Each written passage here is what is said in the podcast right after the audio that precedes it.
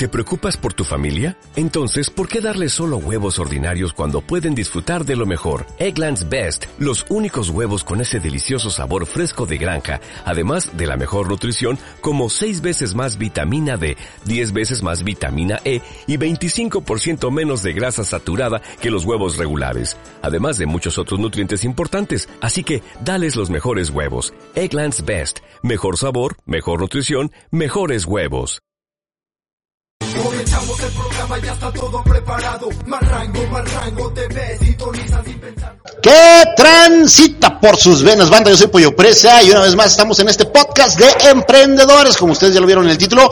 Vamos a hablar, o seguimos hablando más bien, de Campus Apgar. Si no sabes qué es Campus Apgar, si no tienes una idea de qué me está hablando el pollo, puedes checar el podcast pasado que ya estará en estos momentos arriba en Facebook y YouTube en Spotify y en iBooks. Hay una cosa que les quiero comentar para toda la raza que nos esté escuchando y me dicen, oye, Pollo, es que dices que estrenas podcast a las 4 de la tarde todos los días de lunes a viernes. Y yo les digo que sí, pero en iBooks y en Spotify los pueden escuchar ustedes días antes. Si van para allá, van a tener la primicia. Por ejemplo, el día de hoy, a esta fecha que estamos grabando, ya están unos audios en Spotify y en iBooks que todavía no se estrenan en YouTube ni en Facebook. Entonces, si lo quieren escuchar totalmente en audio, lo pueden hacer hasta días antes de su publicación en las otras dos redes sociales que pues tienen que involucrar video a la de a fuerza. Si no sabes qué es Campus Apgar, ahí está ya eh, el link pasado de este podcast de emprendedores para que tú sepas de qué estamos hablando, que sepas de qué se trata. Pero, en esa ocasión, y se encuentra conmigo igual que esa vez el doctor Armando. ¿Cómo estás, doctor? Muy bien, Pollito, muy bien, gracias. Aquí disfrutando de este bonito día, de esta bella vista que da aquí Villarama. Villarama del Norte, como siempre, como no. Pero el- el- estuvimos hablando de todas las, como materias, este, como cursos, como puntos que se tocan dentro del campus Apgar la vez pasada. Es correcto. Dijimos que eran varios, vamos a recordárselos a la raza. Ok, mira, para recordar un poquito entonces, eh, tres de los pilares fundamentales que tenemos en Campus Abgar es el ser, hacer y el tener. Y parte de la educación que ahí vamos a estar impartiendo, o que ya estamos impartiendo, es la educación financiera, educación emocional, educación en desarrollo humano, educación en liderazgo y pues cada uno de esos apartados pues ya vemos diferente literatura, diferentes autores, diferentes eh, personas con más experiencia en esos temas de los cuales son de los que estamos retroalimentándonos, ¿no? El día de hoy vamos a hablar exclusivamente de uno de esos puntos. Pero en algún punto vamos a tocar dos tipos de educación, que es la intelectual y la emocional. Exacto. Sí, vamos a hacer primero eh, el punto y aparte y la diferencia entre, entre ambas. Ok. Eh, eh, la educación eh, intelectual, que es la que ya habíamos comentado, que es la que se da en las escuelas, que es la de las matemáticas, del español, de la gramática, todo este rollo. ¿Cuál es su diferencia con la educación emocional? Mira, yo creo que hay una diferencia monumental. Eh, partiendo desde varias situaciones, yo te podría decir que, por ejemplo, la educación intelectual, pues es la que se ha enfocado, que no está mal, lo comentaba en alguno de los podcasts anteriores, eh, que a veces yo llego a considerar que la persona en tanto aprenda a leer, lo demás ya es eh, pan, pan comido, ¿no? ¿Por qué? Porque ya cualquier libro que tú agarres, ya lo puedes leer y te puedes asesorar, puedes buscar mentoría, etcétera. Sería como la educación más básica de todos, ¿no? Saber leer Sí. y escribir. Bueno, Sí, sí, sí, tal vez, aunque acuérdate de la historia que te platiqué. eso lo vamos a retomar ahorita más rápido. Pero bueno, eso es a lo que voy, ¿no? Que no es que esté mal aprender las matemáticas, no es que esté mal aprender la español, historia, toda esta situación, no es que esté mal. Lo que pasa es que creo que falta complementar con la educación emocional. Te voy a poner un ejemplo de este educación intelectual versus educación emocional. Hay, eh, ahorita que ya lo, lo estoy revisando, hay mucha información. Hay un documental que se llama Un crimen llamado educación. No sé si lo has visto por ahí anunciado de Jürgen Clarken.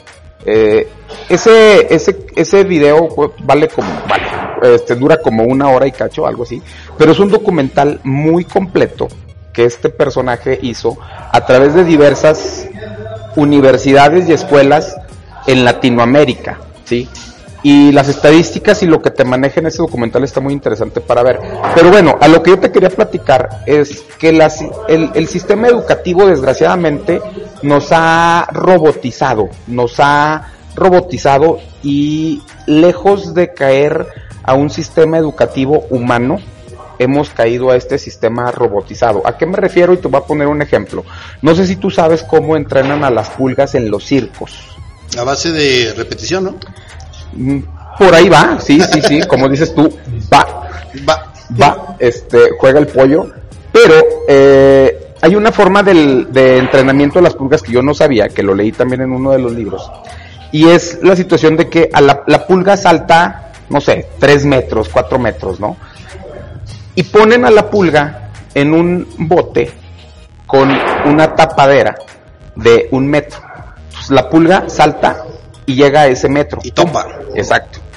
Cuando quieren que vaya saltando menos, le ponen otro, otra tapa más corta, hasta de 20, 30 centímetros, y la pulga salta y topa, ¿no? Exactamente. Pa, pa, pa, pa, pa. Y esa base de esa repetición de que la pulga salta y salta y salta y toca y toca y toca y toca, que el día de mañana ya la pulga, sin esa tabla, sin ese, ese tope, ya no más salta 10, 10 centímetros, ¿no? ¿Por qué? Porque se le enseñó y se le educó, se le robotizó a que si intenta saltar más, A que, a quizá, esa era su capacidad. Exacto, sí. Cuando la pulga tenía una capacidad de saltar mucho más alta, ¿no? Ese es un ejemplo que yo leí en un libro precisamente de educación emocional, en el cual asemeja a la educación de hoy en día, ¿no? Hay otro video que a mí me encanta, que por ahí lo platicamos una vez, donde una niña llega a una primaria y le dice, la maestra les dice, ok niños van a hacer una flor.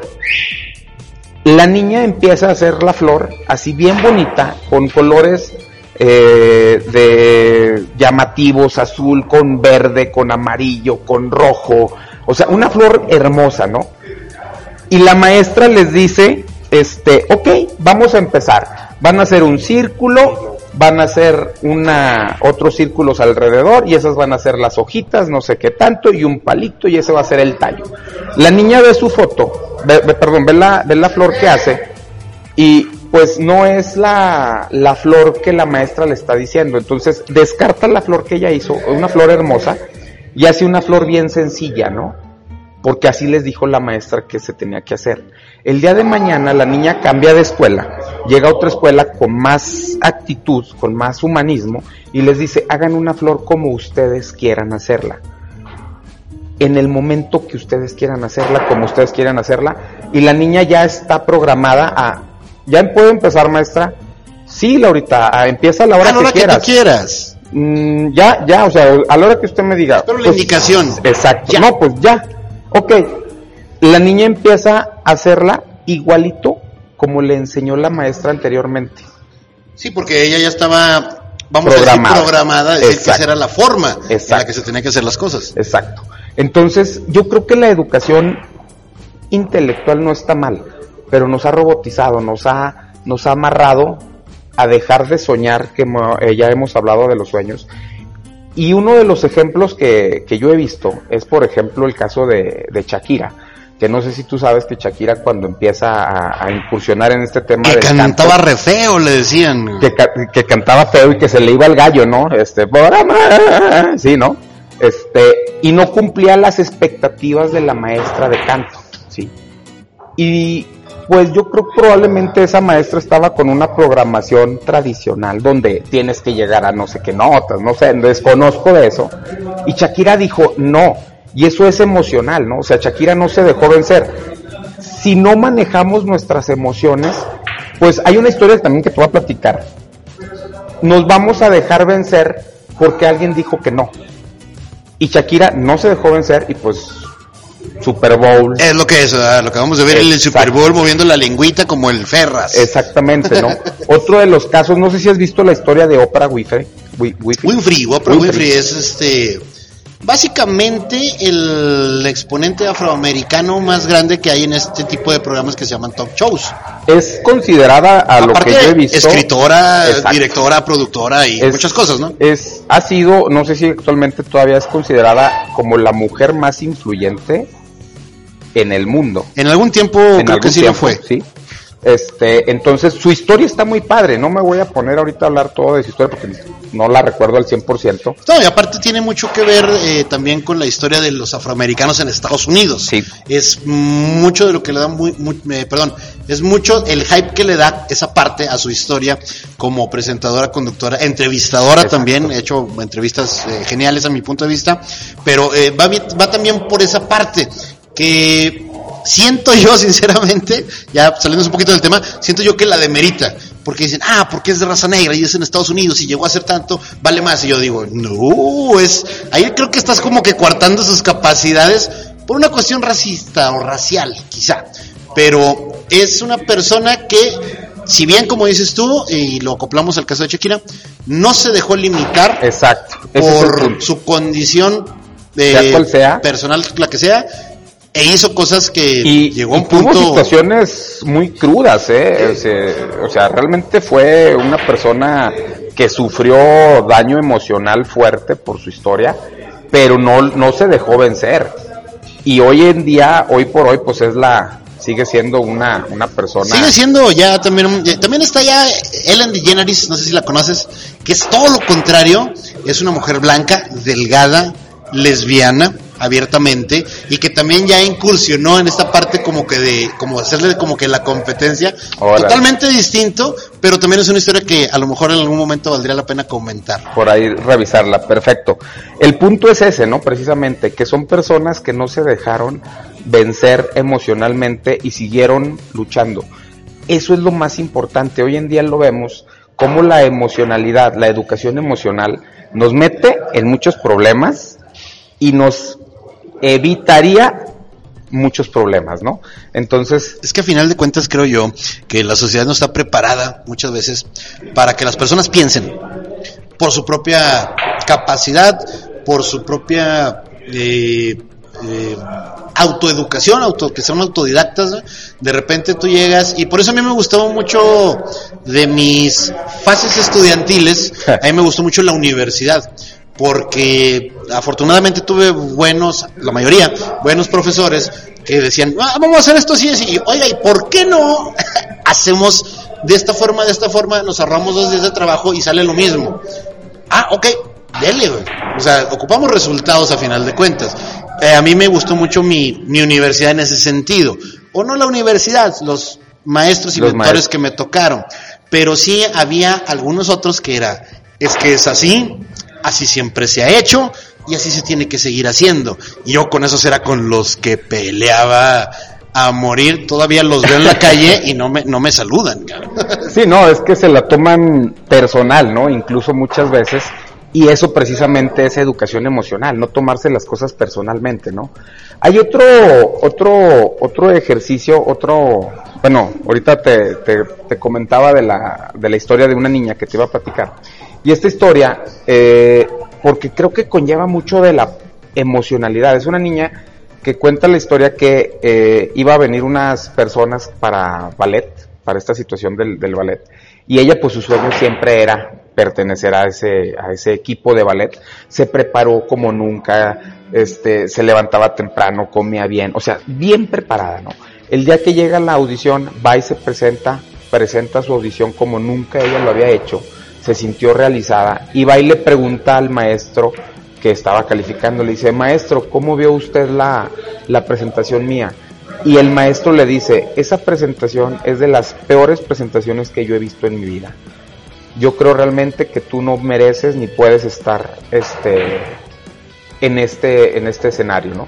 La niña pues obviamente se le cae el mundo hecho pedazos, deja su, su sueño de lado y empieza su- una vida pues tradicional, ¿no? Que no está mal. Se casa, tiene hijos, tiene un empleo, está bien, pero su sueño lo perdió. Años después regresan estas mismas personas, el mismo maestro, y ella vuelve a ir a esa a ese evento, a ese show de ballet. Ya no como participante, sino como como visión, Como espectadora. espectadora, perdón, exacto. Y vuelve a acercarse al maestro y le dice, "Maestro, ¿usted se acuerda de mí?"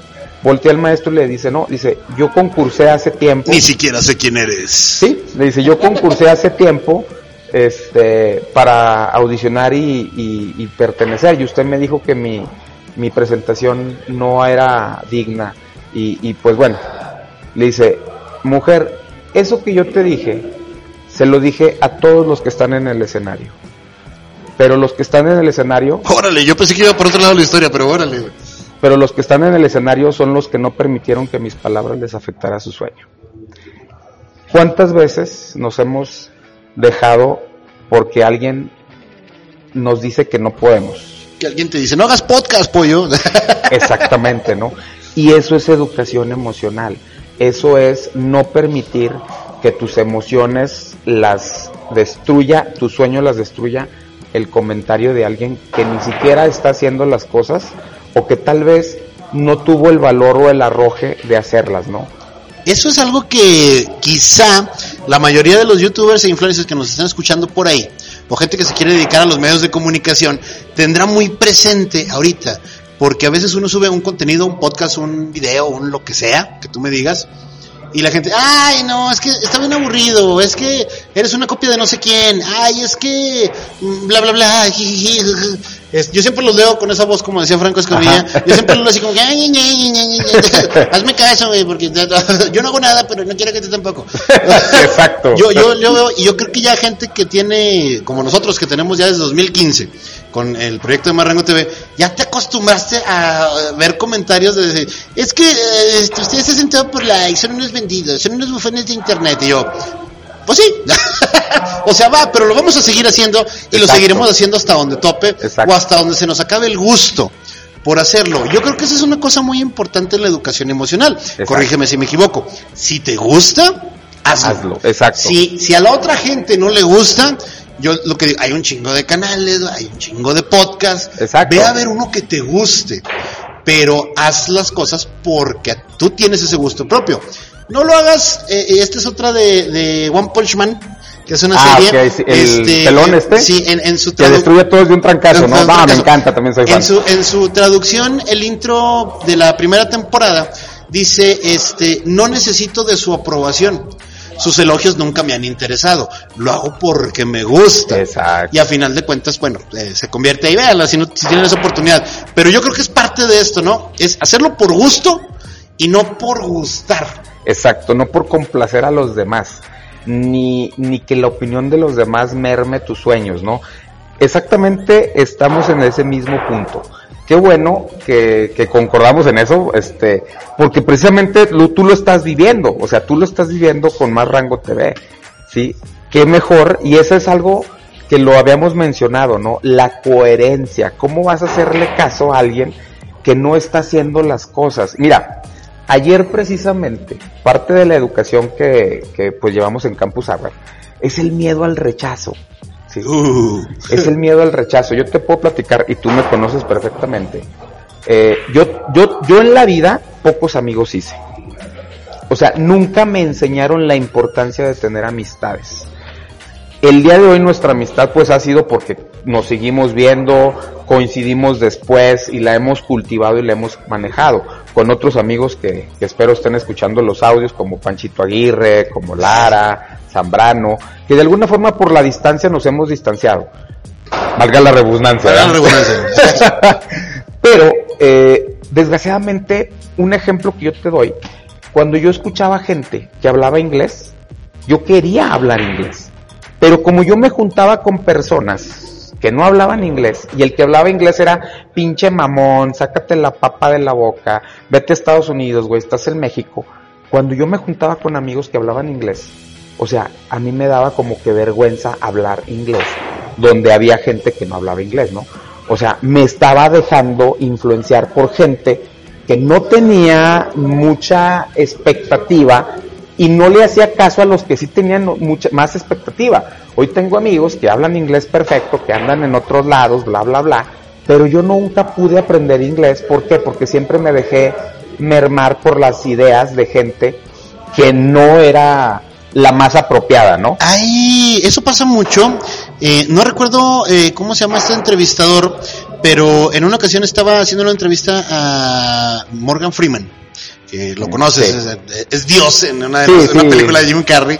Te dicen que cuiden a Morgan Freeman para que cuente la pandemia, ¿no? De sí, o sea, día. eh, una voz excelente, excelentísimo actor. Pero una vez estaban platicando con él y alguien decía, eh, o unos chavos de estos de, de estos de las nuevas generaciones, ¿verdad? Que por todo se ofenden. Dicen, es que la gente de color, afroamericanos, en aquel momento era la palabra adecuada, ahorita no sé cuál sea, este, la gente de color de Estados Unidos tiene, este, todas las cosas en contra, tiene todo esto en contra, bla, bla, bla. Y Morgan Freeman desde su tribuna y en contra de gente, ahora sí que de su mismo color de piel, no puedo decirlo de otra forma, decía, no, decía, ustedes se limitan solos, güey.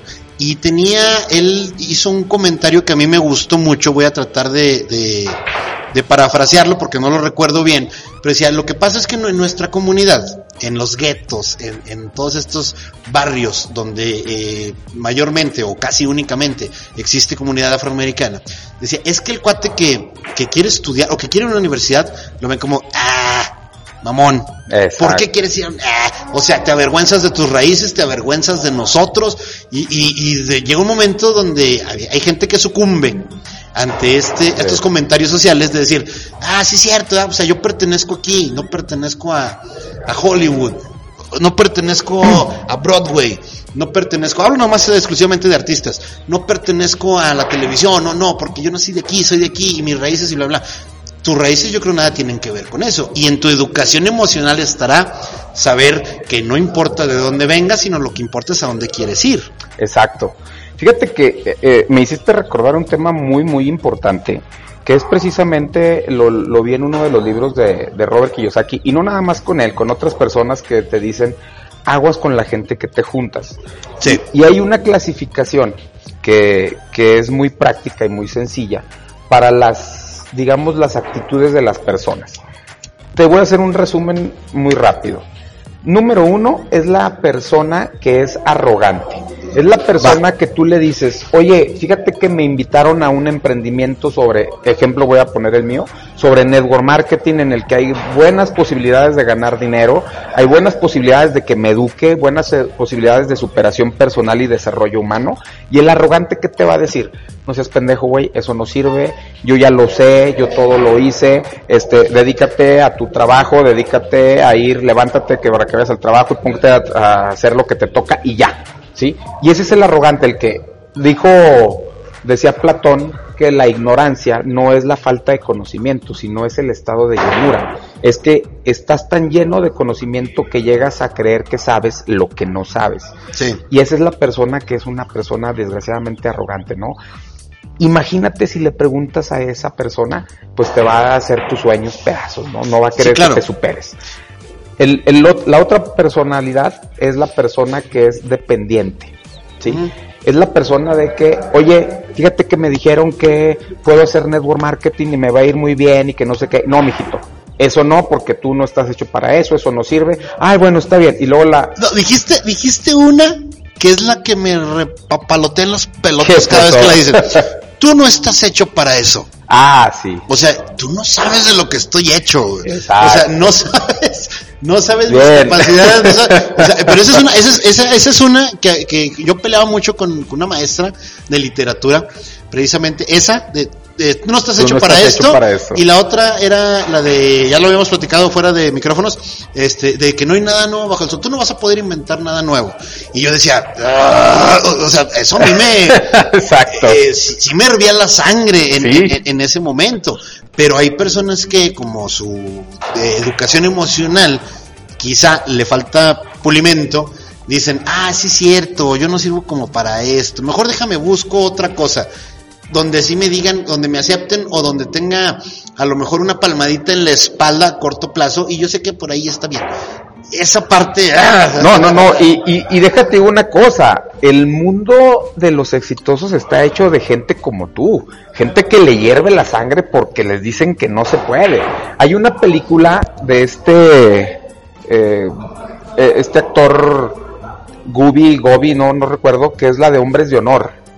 Ah, de Cuba Godwin Jr. Es eh, él donde con la Con pierna... Robert De Niro, si mal no Sí, exacto. Esa película a mí me encanta, donde cocinero y que es 10 pasos y Eso es educación emocional. Emocional, sí, sí, sí. Eso es que te hierva la sangre y hacer las Y a cosas. mí me gusta mucho esa película porque precisamente las cuestiones militares Ah, no van a la educación emocional. Van, a, libro- van a- van a robotizar a, la- a las personas y, y este tipo eh, se, se- se sale de ese molde. Exacto. Es decir, no. Y eh, una frase que me gusta mucho es que ¿por qué lo quieres hacer?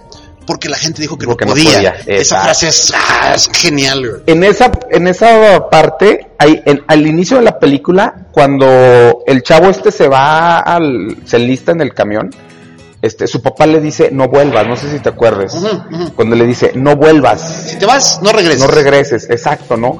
Y eso es verdadera educación emocional, porque hoy en día los papás no es que no nos amen, no es que tengan la culpa, es que están bajo el sistema tradicional de la educación, por eso los papás hoy nos dicen, mi hijo váyase a la escuela, consiga un buen trabajo y hasta ahí ya le hiciste en la vida. ¿no? Sí, sí, sí. Ya si es McDonald's para arriba bien. Exacto. Y no es que no nos quieran, no es que estén mal, es que Es educación que tienen ellos. En una educación que era de la era industrial prácticamente, ¿no? Y en esa película es el mejor ejemplo donde un papá tal vez se da cuenta y le dice al, al, al chavo, ¿no? En la película, no regreses. no Yo creo que regreses". ahorita en 2020 estamos en la mejor etapa, en la mejor era, o sea, no ha habido una mejor hasta ahora, quizá más adelante lo haya, para poder realizar tus sueños. Si quieres ser escritor, tienes por Exacto. ejemplo redes sociales que se dedican nada más a, a, eh, albergar eh, relatos, historias, libros y luego gente te los publica. Si quieres, si te interesa la cuestión audiovisual, está YouTube. Si te interesa la cuestión eh, política, pues quisiéramos decir, está Twitter. O sea, cualquier cosa que quieras hacer ya tienes las herramientas. Hay muchas herramientas, Ya no es como antes de que si tú querías ser parte de la, visi- de la televisión, tendrías que ir a Televisa San Ángel, a la Sí, Ciudad de. México, gastar un dinero, este, dormir en una banca, comer papitas con atún, o sea, alguna cosa, que era un sacrificio muy grande llegar a estos medios que te pudieran dar una proyección. Exacto. Ahorita, con las redes sociales en 2020, lo que quieras hacer desde el network marketing, que te ayuda muchísimo las redes sociales. Básicamente yo diría que hasta cierto punto descansan. Exacto. El network marketing, eh, lo que estamos haciendo ahorita, los podcasts, lo- los que hacen videos, este, los que hacen todo este tipo de publicidad, propaganda y todo este rollo, descansa mucho en las redes sociales que tienes en la palma de la mano. Exacto. Nuestros papás no tenían esa facultad, no tenían esa herramienta. Por eso decían, no, mijo, usted aprenda a hacer algo y cobre por eso. Fíjate, bueno, no, me, me recuerdas que ya vimos el arrogante y estábamos con el dependiente. Algo que, que yo te quiero comentar, porque la vez pasada lo, lo platicamos sobre el sistema educativo que en mi concepto y en concepto de otras personas a nivel mundial, pues tiene que ir cambiando, es precisamente el de violar el sueño a los niños. O sea, tú te acordarás, y mucha gente se acordará de los que nos están escuchando probablemente, que a las 5 de la mañana van los papás y te dan pico y pala, ¿no? Ya levántese, mijo, ya levántese. Y el niño está así como que, ay, pero ¿por qué tengo que ir a la escuela? Y, y- o sea, el niño está cansado, está soñando, está descansando, y se tiene que levantar el niño para ir a una escuela, ¿sí? Donde le iban a impartir clases en aquella era, en aquella época. Hoy en día tenemos precisamente el Internet ¿por qué tienes que seguir yendo a recibir educación a una jaula, a una universidad? Pues porque es buen negocio, pero para ellos. Sí, no para claro. ti. Y aparte, creo que también parte de la sociedad tiene culpa. Porque, oye, yo quiero entrar a trabajar a. Se me ocurre así rápido, estamos hablando de podcast. Quiero entrar a trabajar en una radiodifusora. A ver, ¿dónde están sus estudios de comunicación? O sea, necesitas el, el, el, el, el chingado papel. Sí, pero es parte de, o sea, o sea, eso también es algo en contra, ¿eh? Hoy en día ya no necesitas el chingado no, ya, no- papel. ya no se requiere. Ya la gente busca más talento, Exacto. este o, o una, una muestra práctica de conocimiento, salvo algunos sectores donde pues sí se pudiera ocupar, Mira, ¿no? el mejor ejemplo, y lo hablábamos la vez pasada de las de lo que significa Campus Apgar, es el resultado. ¿Sí? El papel no te da resultados. No, para absolutamente nada. Exacto. Entonces, hoy en día estamos en un en un en un plano de que los resultados te van a dar mucho mejor, valga la redundancia, resultados que un pinche papel. Sí, claro. Eh, al- alguien hablaba por ahí de la meritocracia, que se ganan las cosas a base de, de- de méritos, De de, mérito. resultados tangibles, vaya. Eh, que era la parte que platicábamos en la historia del podcast pasado. Si no lo han visto, por ahí va a estar el podcast, el link para el podcast pasado, en Spotify, en iVoox, en Facebook y en YouTube, donde hablamos precisamente de este, de esta persona que no sabía ni leer ni escribir Ah, exacto. y que le, le niegan un puesto de velador porque no sabía leer ni escribir y luego él va y hace su negocio y dice, ¿qué hubiera sido si supiera leer y escribir? Seguiría siendo velador. Seguiría- exacto. O sea, esa anécdota está muy bonita, escúchenla en el podcast pasado, se llama Campus Abbar, que es de donde vamos a partir, va a ser la raíz de donde partimos en esta ocasión para hablar de educación emocional y un poquito de intelectual y luego más adelante otros temas de Campus. Abgar. ¿Cómo tendría que ser la educación emocional? Esa pregunta, contéstamelo ahorita después del corte. Comenzamos el programa, ya está todo preparado. Más rango, más rango, TV, sintoniza sin pensarlo. Conéctate en las redes y suscríbete al canal. Dale like, dale like, aquí te divertirás. Desaburre tu rutina con nuestro programa radio. Más rango, más rango, TV, mexicanos. Ya ven, dale like, porque en cada despedida chido cual la vemos bye. Comenzamos el programa, ya está todo preparado. Regresamos de este pequeñísimo corte musical donde ustedes están escuchando el rap de Marrango TV porque la gente me dice, al principio de los podcasts sale Marrango, Marrango, sintoniza sin pensarlo.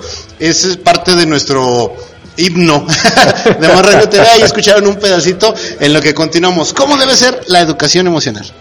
Ok, mira, es una pregunta bien interesante porque nuestro sistema educativo se divide en tres partes, ¿no? Y una de esas es precisamente eso. Nuestro sistema educativo o la educación es continua.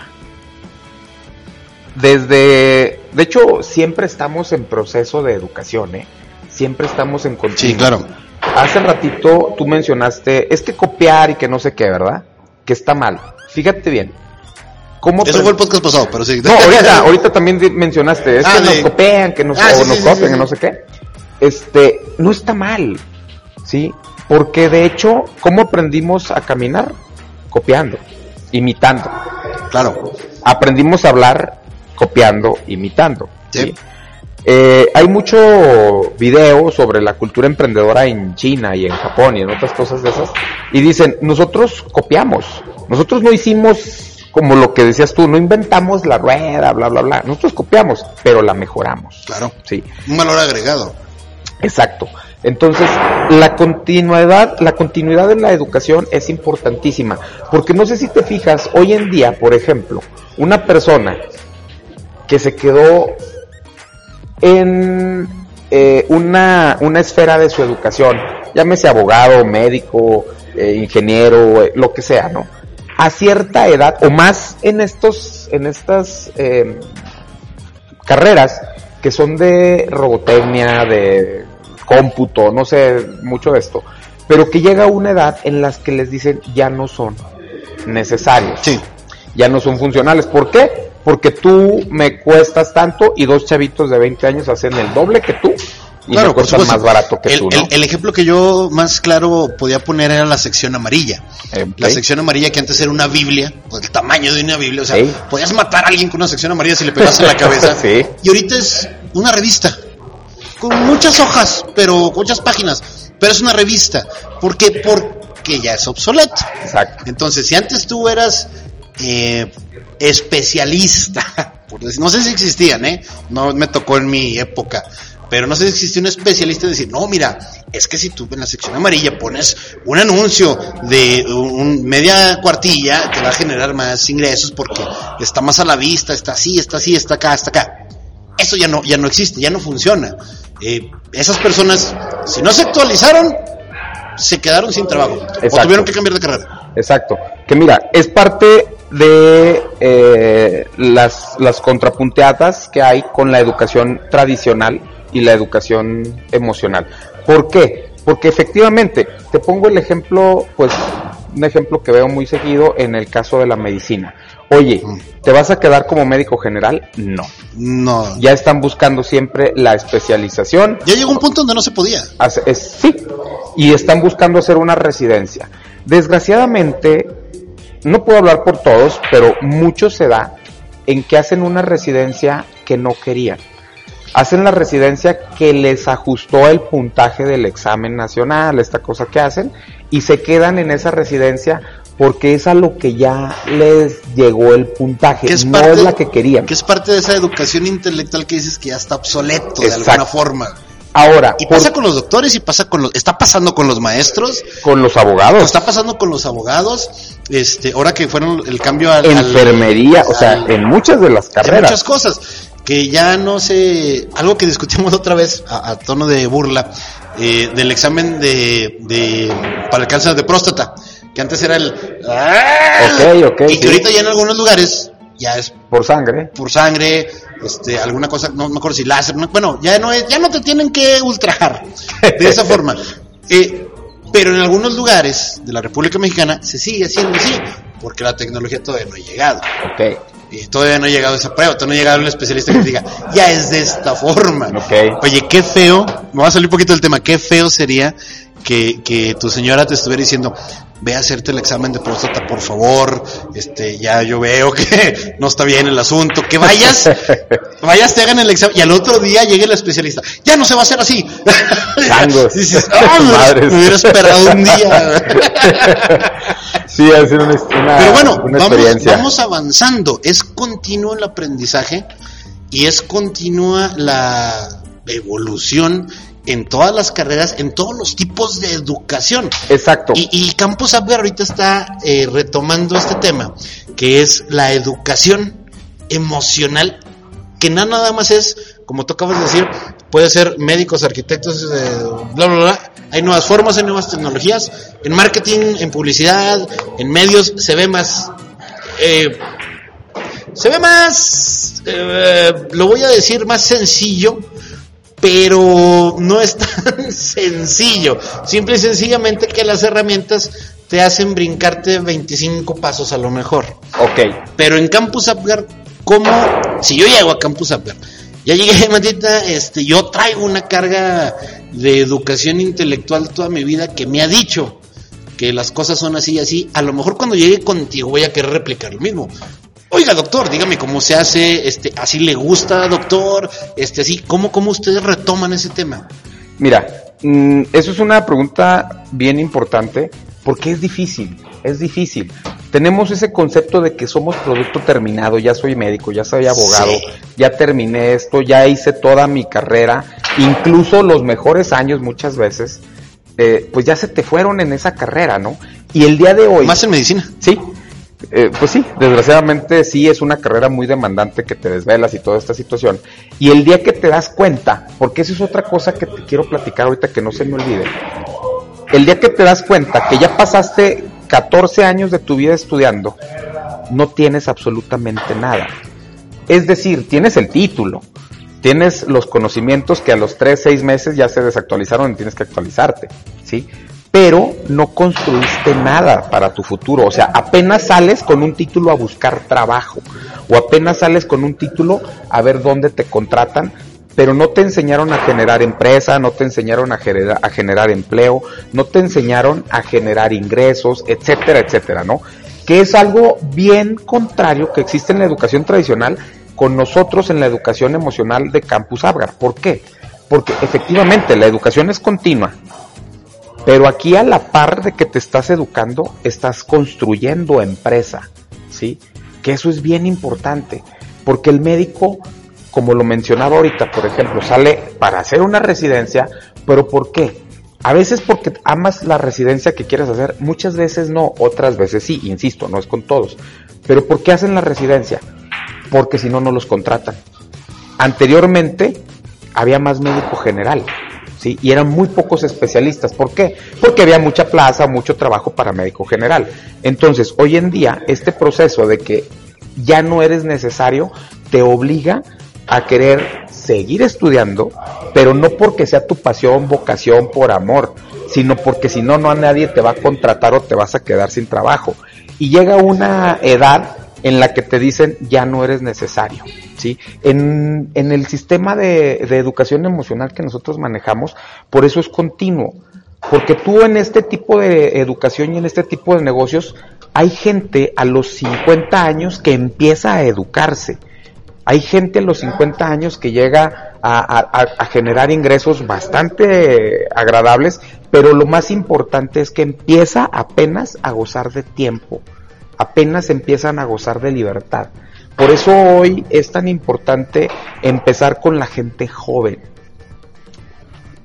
Que vean los jóvenes, a ver, lo que yo he mencionado muchas veces, ¿no? Si yo hago lo que todo mundo hace, pues yo voy a vivir como todo mundo vive.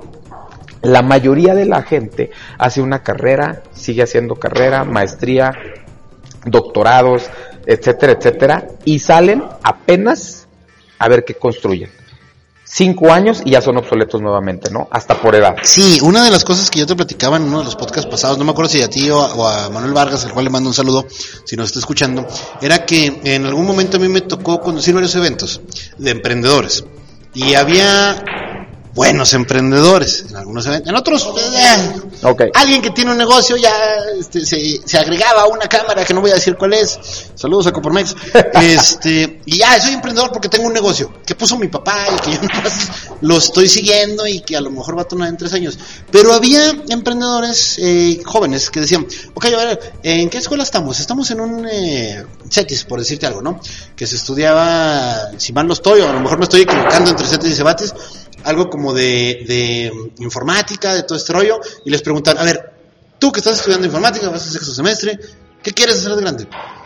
Y los vatos decían, no, yo quiero tener un negocio de comida. Y yo, güey, ¿por qué estás aquí? O sea, yo no estaba dentro, yo estaba nada más dirigiendo el- los intercambios de palabras, pero decía, ¿por qué estás estudiando algo de mecatrónica si tu sueño es ser chef? Ah, no, es que voy a terminar la prepa y luego ya me voy a meter en una carrera de... ¿Por qué, ¿Por qué no desde antes? O sea, Exacto. por- no, pues es que no hay. Va, sí te la creo. No sé yo de secundarias o preparatorias que tengan una carrera o algo extracurricular que sea chef. Exacto. Dices, bueno, está bien.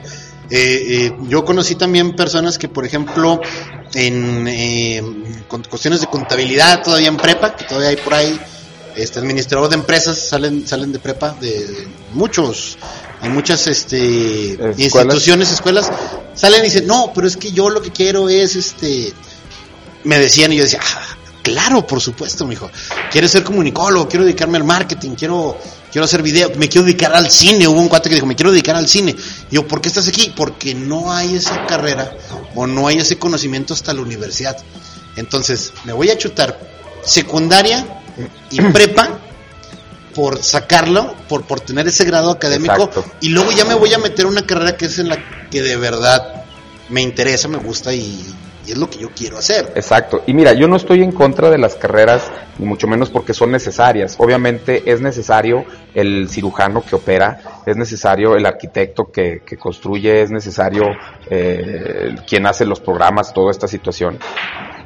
Pero lo que creo yo que también es necesario es precisamente esa, esa felicidad de ese médico cirujano, es la felicidad de, esa, de ese arquitecto, que, que, que, puedan tener tiempo para ejercer su carrera con amor y con vocación. Y que por qué, por ejemplo, un médico que le guste operar, ¿por qué no que pueda también crear un hospital? O sea, no que salga un cirujano a buscar trabajo a un hospital, Va a sino poner que su un, clínica. Exacto, un cirujano que salga con el capital, el conocimiento en educación emocional para poder manejar y construir un hospital y poder ayudar y operar a más gente, ¿no? Obviamente privado. No, incluso, mira, Hasta en el sector público. ¿Cómo, cómo ves? Esto, esto se lo pregunté a, a Manuel Vargas en el podcast antepasado, pero te lo quiero preguntarte porque me gustaría escuchar tu opinión.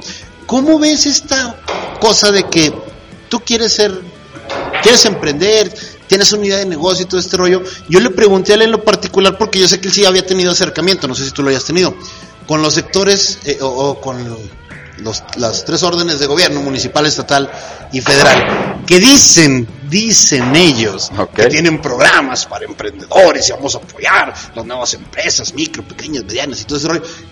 Y luego se acerca el emprendedor joven y luego dice, "Güey, me están cobrando. güey". o sea, ¿dónde está el negocio? Si tengo que pagar para que ellos me alivianen. ¿Te has acercado tú o Campus Apgar en algún momento ha tenido ese contacto con, con algún orden de gobierno? ¿Y cómo lo has visto en caso de que sí? Mira, no, no, no he tenido ningún contacto eh, como para bajar recurso o, o un apoyo del gobierno para, para el campus. O una de esas feriecitas que hacen. Sí, o sea, no, sí, sí he, sí he acudido cuando hacen eventos sobre emprendedores, este, o cualquier situación de esta, porque como networker, el networker lo que hace es que hace redes sociales con las personas, entonces siempre estamos en busca de emprendedores. Mm, Como tal, en la cuestión financiera, desconozco que tanto sea real o no, que, si hay recurso, que si lo bajan, no voy a entrar a detalles cómo lo manejan, no lo sé.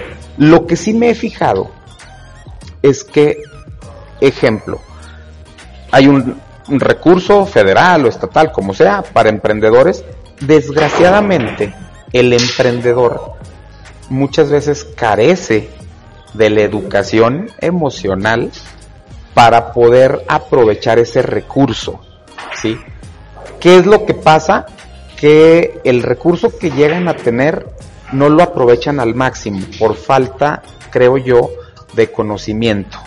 Entonces, no sé si conlleve también un poquito este tema de, del recurso, que si me cobran o no, porque bueno, o sea, es que eso creo yo que entra en lo que es los negocios tradicionales Sí. donde tú como negocio crees que tienes que tener un local, donde tú crees que tienes que tener empleados, donde tú crees que tienes que estar pagando pues los impuestos, etcétera. Pero, Ojo, pagamos impuestos, por supuesto. Sí, claro, todos. Sí, sí, sí. Pero hay otras modalidades de negocio como es el networker, como es el network marketing, en el cual buscamos nosotros la duplicación. No busco yo gente que trabaje para mí, no, busco gente que se duplique y que creen su propia empresa, ¿sí? Entonces, mm, creo que, que es un modelo totalmente diferente al, al modelo de negocio tradicional que generalmente pues buscan recurso federal. Que no es lo que se está buscando en Campus Apgar. Exacto, sí, no, no, no, no, no. No, no sé si más o menos... Sí, sí, sí, no, no, no, es que eh, faltaría a lo mejor que hubieras tenido a lo mejor una un acercamiento, ¿ah? Bueno, Oye, Campus Apgar, necesito instalaciones. Sí, dame 50 mil pesos y métete a un concurso y a ver si ganas. No, bueno, en ese, en ese aspecto creo que sí está un poquito incoherente, ¿no? O sea, claro que como emprendedor, dependiendo del giro que tú te quieras dedicar, pues sí tienes que tener conciencia de que, ok, si yo me quiero dedicar a bienes raíces, pues un curso de bienes raíces me va a costar. Sí, claro. Sí. O sea, porque es capacitación, Exacto. de cuentas. Si quiero poner un negocio tradicional con un local, con esto, pues obviamente sé que tengo que pagar los eh, la renta, este, o sea, no me lo van a poner. Los permisos, Exacto, ¿no? inspectores, Entonces, certificados creo yo que aquí es como disminuir la curva de gastos, ¿sí? Para disminuirla al máximo y poder aumentar las ganancias, ¿no? Hubo un caso muy particular que creo yo que se fue al traste precisamente porque la persona no tenía esta educación emocional. ¿Ok? Te voy a platicar así muy rápido. ¿De Es las un, paletas? eh, es un- no, es un cuate eh, en Estados Unidos que de repente, eh, no recuerdo las circunstancias, si fue lotería o si fue un experimento social, no lo recuerdo bien, pero le dan, eh, creo que dos millones de dólares Ok. a un cuate de, que vivía en, en carácter de indigente, de homeless, como le dicen en Estados Unidos. No tenía casa, el vato. Le dan un billete, eh, le dice, oye, a partir de hoy vas a tener este billete, aquí tienes una tarjeta de, de débito para que puedas retirar en efectivo, de crédito. ¿Qué vas a hacer? Creo que era un experimento social, si mal no estoy. Y el cuate dice, ah, no, pues primero que nada, pues, o sea, ocupo una casa. Se compra una casa. Este, ya tengo mi casa. Ah, este, ahora ocupo, pues, muebles que, que yo pueda utilizar, ¿verdad? Su cama, su refri, horno de microondas, no cocina, ¿eh? Aguas. Y ahí es donde yo empecé a decir, "Eh, este cuate como que no está, no está, no está bien, no está bien. horno de microondas, eh, super pantallísima 4K. Te estoy hablando de este, este, este caso fue en 2019. Ok. O sea, super, No pantall- super pantallísima 4K. Ok, ah, cabrón, bueno, eh, bien, está bien. Oye, este, te sobra mucho dinero, muchísimo dinero. O sea, te gastaste una pequeña un parte. Porcentaje, te queda mucho dinero. Oye, y ya que tienes este dinero, ya que lo puedes aprovechar, la clásica pregunta, ¿dónde vas a estar tú en cinco años? Y el vato dijo, no sé. Igual y sin casa. O sea, desde ahí, ah, o sea, como, como, ya, ya, ya, estaba sin casa, sin, sin casa, ¿por qué? Porque pues me voy a gastar el dinero, voy a disfrutarlo. Esa era su mentalidad, voy a disfrutar este dinero. Eh, se consiguió una novia, eh, no voy a decir más, se consiguió una novia que le pedía cosas, el cuate se las compraba. A los tres años, que fue ya cuando se dio a conocer todas estas grabaciones, este como tipo documental. Ya todo el completo. Yo sé, ya, ya completo. Eh, el cuate seguía viviendo en la calle. Después de tener dos millones de dólares, una cosa así, seguía viviendo en la calle. Obviamente ya no tenía pareja. Este, seguía, seguía, volvió a su misma condición después como de tres años y, y quedó igual que como empezó. Creo que en este punto muy particular entra la educación emocional y obviamente la financiera por Exacto. un lado, pero la emocional en decir, ¿dónde te ves? Es igual sin casa, porque me lo voy a gastar, lo voy a disfrutar. Ah, no sé tú qué piensas de ese tema. No, mira, yo estoy totalmente de acuerdo. ¿Por qué? Porque incluso por ahí he visto eh, artículos, pues no sé si sean científicos bien, si sean artículos documentados, pero sí hay mucha información sobre estadísticas en gente que gana la lotería o gente que le va bien por alguna situación de un negocio o más Creo que hasta hubo una novela de eso en México. No sé, Era una donde salía Huicho Domínguez, güey. Que se no. ganó la lotería y luego lo invirtió en camiones y lo perdió y luego al final se anda muriendo de pobre otra vez. no sé, no, no, no Eso, esto es soy más, muy estoy hablando de como los 90s, 80s. Ok. ¿eh? No estás obligado a saber eso. Ok. Pero es cierto, porque en estos estudios la gente que gana estos premios termina peor muchas veces de antes de haber ganado el premio, ¿no? Y es precisamente mucha de la educación emocional y la educación financiera. Y te voy a dar un ejemplo que yo leí también en uno de los libros. Al momento de, de invertir, la mentalidad de riqueza contra mentalidad de pobreza. ¿Sí? Eso es padre rico, padre pobre, lo, Es- lo veo desde acá. Sí, no, no, no es, no es en ese libro, no recuerdo en cuál, creo que sí fue de los de Robert Kiyosaki, donde él te dice, pero fíjate cómo misma mentalidad se aplica para diferentes áreas de la vida. ¿Por qué? Porque en ese libro te menciona, o escribe, está escrito, te dice, el que tiene mentalidad de pobreza invierte, pierde y no aprende.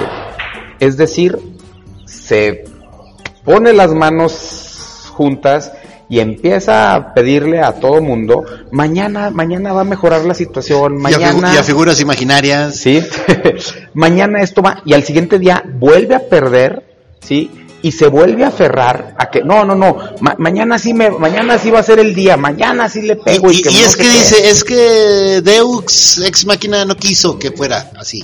Exacto, o sea, y terminan perdiendo prácticamente todo, ¿sí?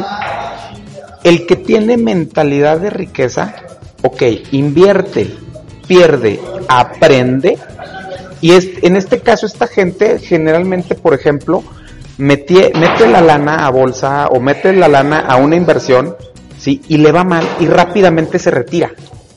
O sea, aprende, claro. su, aprende su lección. Dice, ok, es que esto no va, no va a tener futuro, no va para adelante. Entonces, retira su inversión, aprende la lección y la utiliza ese conocimiento para otra lección más adelante. Y mira, te voy a poner un ejemplo cómo esa misma mentalidad se aplica también. ¿Cuántas veces no hemos visto relaciones destructivas entre hombre y mujer en el que ya las cosas están mal y no hay un buen entendimiento para poder separarse, ¿sí? Ejemplo No estamos hablando de billetes, pero de todos modos es educación emocional. e- Exactamente, es que es educación emocional. No, no le quiero firmar el divorcio porque yo metí más, porque ella no se la sé qué, y no, no le quiero dar el divorcio porque él no se lo merece, y por, o a veces buscan el seguir esas relaciones tóxicas buscando pretextos. Es que tenemos a los niños, es que la casa, es que esto y que yo. Y termina siendo una relación más destructiva que si hubieran llegado a un buen acuerdo y terminan esa relación. Yo y eso es, perdón, eso es mentalidad emocional. Eso es educación emocional. Te voy a dejar la nueva. Las traigo nuevas, ¿eh? El, Ok. hilo, el, hilo, el hilo negro Ok. de los negocios. Te lo voy a sacar ahorita primicia para más Rango TV Ok, y para juega. los podcasts de emprendedores.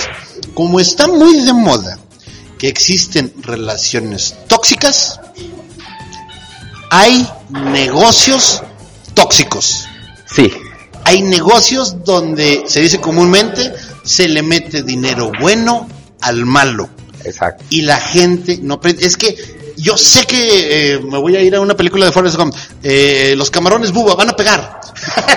o sea, y, y- y le sigo metiendo, y le sigo metiendo, y le sigo invirtiendo, y me sigo gastando, porque ya es, ya es gastar, ya no es invertir. Exacto. Y hay también negocios tóxicos. Sí, por negocios que aunque tú lo lleves de la mano y le sigas metiendo ahí su dinerito mensual o anual o como sea, este te van a llevar a la quiebra, pero muy empecinadamente tú crees que el negocio de, el negocio de el negocio del papel mañana va a repuntar sus acciones en la bolsa internacional y me voy a hacer millonario de un día para otro.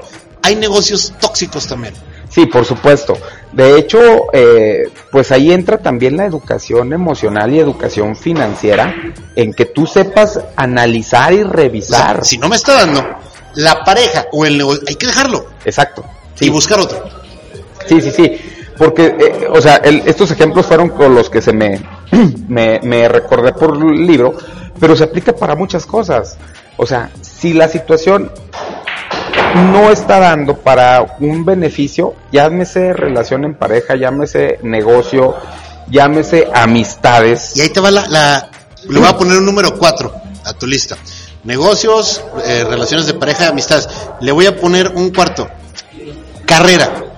También. O sea, eh, tú eres una persona que tiene dos carreras, pero si tú te metes a medicina porque tus papás son médicos, o te metes a, a derecho porque tus dos papás son abogados, Son abogados. dices, no, pues es que esto viene como que en mi sangre. Yo tengo que te ser metes abogado. y tú ves que no es lo que tú buscas, no es lo que te llena. Esa también es una carrera tóxica. Sí. Porque te vas a gastar 3, 4, 5 años de tu vida ahí. Y vas a salir, sí, con el título y lo que tú quieras, a lo mejor puedes pasar las clases y las evaluaciones, pero no te va a servir porque no es lo que tú quieres hacer. Exacto. Entonces, habría que buscar a lo mejor un cambio de carrera. Sí, me tocó en medicina y en derecho, este, en las dos, pues sí, gente que, oye, ¿por qué estás haciendo la carrera? Porque mi papá es abogado, porque mi papá Sí. es médico, Y mi abuelo fue, y su abuelo también. sí, porque me van a heredar la plaza, porque ya tenemos X o Y, y no es lo que ellos quieren hacer, sí, no es lo que ellos quieren hacer realmente, y eso conlleva, pues, a un lastre, a una cadena que la haces por fuerza, pero no por amor ni por vocación, ¿no? Y te lo voy a decir en un ejemplo personal. Eh, mi papá es licenciado en Derecho, de carrera, eh, ejerce todavía eh, maneja esos temas. Yo me acuerdo que me decía, Derecho, güey. Y yo, yo- fíjate, yo en algún punto dije, no, medicina deportiva, porque yo era muy apegado al deporte. El taekwondo y todo. Claro, claro, tú que me conoces. Entonces yo decía, y luego vi eh, el derecho y dije, no. Luego vi la medicina y dije, no. Y a final de cuentas, comunicación. Yo tuve la oportunidad de romper ahí con ese, con ese legado Con ese familiar que traía yo de mi papá y dije, no, a mí me gusta la comunicación. Pero hay gente que a final de cuentas dice, no, mi papá y mi mamá se conocieron en la carrera de la que tú me digas, ingeniería, zootecnia, este, derecho, los dos son maestros, este, no sé, siento como que esa responsabilidad de que yo tengo que ser de la carrera como familiar, ¿no? de la familia, como del exacto. negocio familiar. No es siempre así. Exacto. No debe de ser siempre así. No, no, no, este, mira, yo por ejemplo ya lo platiqué en un podcast, podcast anterior, este, yo hice derecho por otras circunstancias, me gusta el derecho, me encanta el derecho, ya realmente, este, la abogacía, el litigio, todo está padrísimo. Yo nunca quise hacer medicina, yo siempre dije que medicina no, porque mi mamá es enfermera y porque mi Ah, lo que te es médico, sí. Entonces, un saludo a mi, a mi madre y a mi padre. Este, mi, No, no oigan esto, señores. mi papá es, es, es médico también. eh, y yo dije, no, médico nunca voy a hacer. O sea, no, no me gustaba esa carrera. La empiezo a hacer por otras cuestiones también de economía, buscando dinero. Y casualmente, en mi caso, la verdad es que medicina sí me gustó por lo humanístico, ¿no? Sí me gustó por la, por la, por el área humana de, de poder ayudar a la gente. Pero no era mi caso, o sea, no era así como el de yo no voy a ser médico.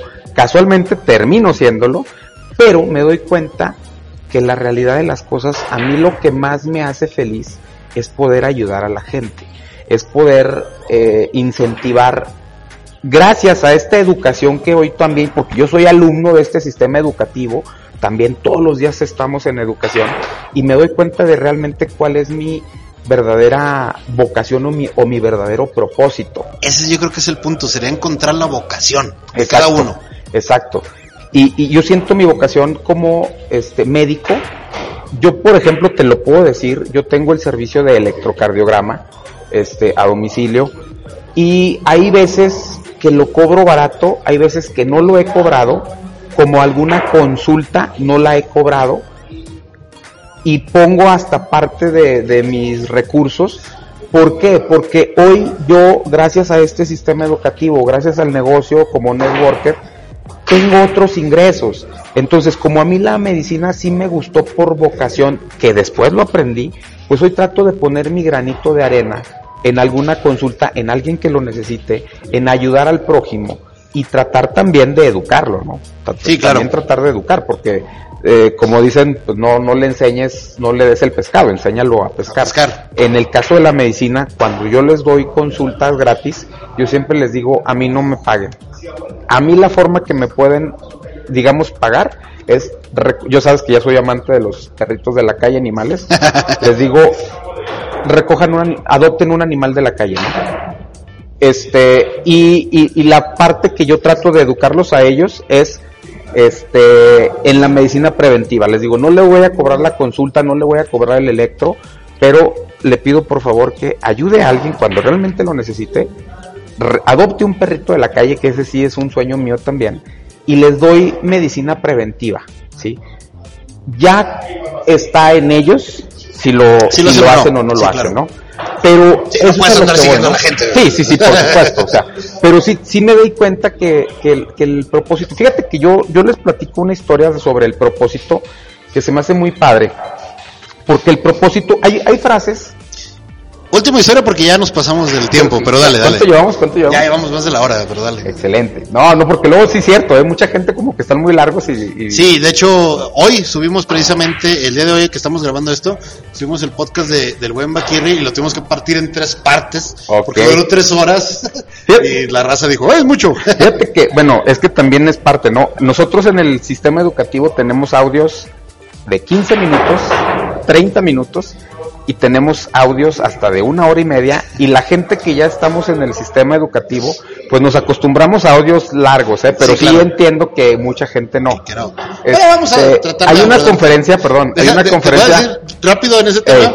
Este, y le voy a mandar, un- obviamente no me va a escuchar jamás en su vida, pero le mando un saludo a Ángel eh, de la Fuente, que es para mí uno de mis mentores, y él no sabe, en la cuestión de comunicación y en la cuestión de, de la palabra hablada. Ok. Que este señor, yo lo respeto mucho, pero sube videos de siete horas. Wow. Y yo me los aviento a lo mejor a veces en un domingo que no tengo nada que hacer, decir, pero porque me gusta. Eh, pero si yo quisiera aprender a hablar en público y veo un video de 7 horas, digo, no, no me lo voy a. O sea, sí, Sí, no, me no, gusta, no. pero no tanto. Sí, no, es esta, la, la, como hablamos, el liderazgo es un proceso y hay veces que el proceso es lento, ¿no? Para- o sea, es para- con 30 min- Para, 15 ter- minutos. para terminar, mi, mi- mi buen Matita, eh, yo me voy a acercar a Campus Apgar para... Me, me gusta esta parte de reeducarme emocionalmente para cumplir mis metas, para cumplir mis sueños. ¿La educación emocional se da en algún módulo específico de Campus Akbar o yo entrando a Campus Adgar, luego, luego voy a tratar este tema, que seguramente la gente que nos está escuchando, si ya llegó hasta este punto del podcast, dice, me interesa. Eh, ¿se, dan, ¿Se dan algún módulo especial o entramos en corto con ese tema? Mira, como lo había mencionado la vez anterior, eh, la educación va acorde a la persona, ¿no? Entonces, hay gente que ingresa a Campus Abgar porque ya hace network marketing, ya es networker, entonces ya vamos enfocado a una educación tanto emocional para ese, esa área. Pero yo considero que siempre es parte de la educación inicial. ¿Por qué? Porque si tú no tienes ese sueño, llámese cual sea, que el sueño es educación emocional, no vas a, no vas a hacer las cosas. No, no, no hay ese, ese sueño que te haga levantarte, no hay ese sueño que te haga leer un libro, no hay ese sueño Esa que motivación. te haga, exacto, ¿no? Entonces, ahorita te, te quería comentar así rápidamente porque creo que es parte de la educación emocional importantísima, fundamental. Ahorita que hablamos sobre propósito, no me meto a temas religiosos, pero eh, hay una frase que a mí me encantó, que la escuché en una conferencia que fui a, eh, a una cumbre de emprendimiento de John C. Maxwell, eh, y él dice que la meta sea tan grande, ¿sí? y yo le, yo, le, yo le agregué aquí una frase, que la meta sea tan grande que la gente diga, solo Dios pudo hacer eso. Güey, está güey, está. Sí, yo, yo le metí esa, esa pequeña frase. ¿Por qué? Porque muchas veces empiezas a hacer algo diferente, ¿sí? Y luego, ah, no, es que lo ayudaron. Ah, no, es que esto, lo otro. Ah, no, es que aquí, que allá. Imagi- ¿no? im- exacto. Imagínate que tu meta sea tan grande que la gente solamente pueda decir, solo Dios pudo hacer eso, ¿no? Sí. es cuando empiezas a hacer cambios en la vida de la gente. Es- y, y no importa a quién le den el mérito, tu meta la estás cumpliendo. El propósito es igual. Yo les digo el ejemplo. Cuando Jesús vino a la tierra, ¿cuál era el propósito? Y mucha gente me dice, no, pues que el propósito era este, establecer historia o lo que hizo. No. El propósito de Jesús en la tierra era morir. Ese era el propósito. Morir en la cruz. Por los pecados, etcétera, etcétera. No. El propósito era tan grande que incluso mismo Jesús en la Biblia dice, Padre, ¿por qué me has abandonado? Que pase de mí este trago amargo, ¿no? Muchas veces el propósito no es que tú lo quieras, pero ese es tu propósito. El, el propósito del doctor es estar ahí para su paciente después de su hora de salida, lo que sea. Ese es el propósito del médico. ¿sí? El propósito, entonces, hay una imagen que subí a Instagram donde están ahí los, los chavos vestidos de Power Ranger y Batman y todo esto. Y está el niño ahí alegre viéndolos. Y, yo, y, la, y la imagen Ese era el propósito, ¿no? ¿Cuál es el propósito? El propósito era que dijera, ah, mira, él, él se vistió, ah, qué buen traje, que no. El propósito era darle alegría a ese niño, ¿no? ¿Cuál es el propósito? Como te lo mencioné hace en el podcast anterior, ya para cerrar, porque si no lo digo también aquí. Yo les digo que tengo verbo para 10 horas seguidas, ¿eh? Este, Sí, pero la gente no la, no la Sí, no, no, no, no. El propósito de nosotros es cumplir sueños. Es, cre- es crear esa, esa fe en que podemos lograr nuestros sueños. Y con esto concluyo. Hay más información. Te digo, nos quedamos en las dos, ¿eh? Nomás te dije el arrogante y el dependiente. Tenemos todos los podcasts del mundo, güey. Yo creo que luego, luego me traigo así como un- una, una guía y, y hablamos así más, Sí, más de temas, A por final de cuentas- estas cuatro A final de cuentas, los podcasts se van perfeccionando. Exacto. Y conforme los que estamos aquí en los micrófonos, para todos ustedes que nos escuchan, pues es- la intención siempre es darles un mensaje positivo o a lo mejor entretenerlos en algunos de los podcasts que son de cotorreo.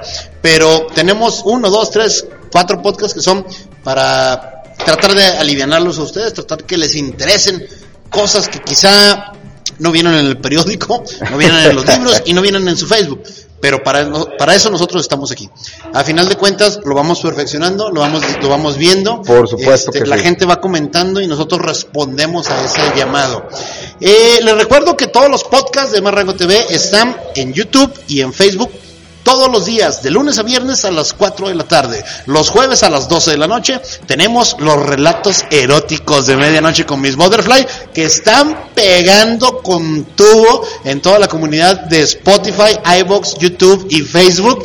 Miss Butterfly ahí va a sacar esta semana o en algunos días más adelante uno o dos ya semanales, vamos a buscar que se haga de esa forma, porque son muy cortitos, pero están sustanciosos. Si ustedes dicen, ay, no me quiero esperar hasta la semana para escuchar el nuevo podcast de emprendedores con el doctor Armando, no se preocupen, en iBox y en Spotify se suben con días de anticipación.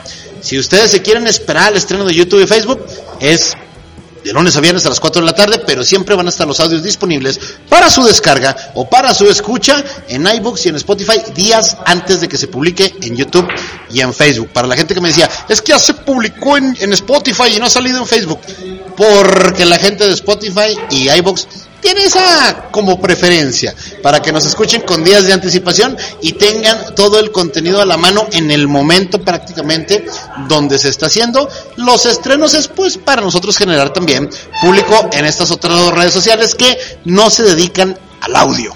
básicamente. Lo, que iba a comentar, ¿no? que los compartan, ¿verdad? Que los compartan, compártanlos con la banda. Si ustedes saben de una persona que le puede interesar este tema, a lo mejor a ti nos interesa, pero, oye, es que mi hermana trae mucho eso de que si quieres ser emprendedora, pásale el podcast, pásale el audio, descárgalo y mándaselo por WhatsApp, no nos interesa, no nos interesa la vista, pero que lo escuche y a lo mejor le puede ayudar. Mi queridísimo doctor Armando, gracias, por acompañarme en este podcast.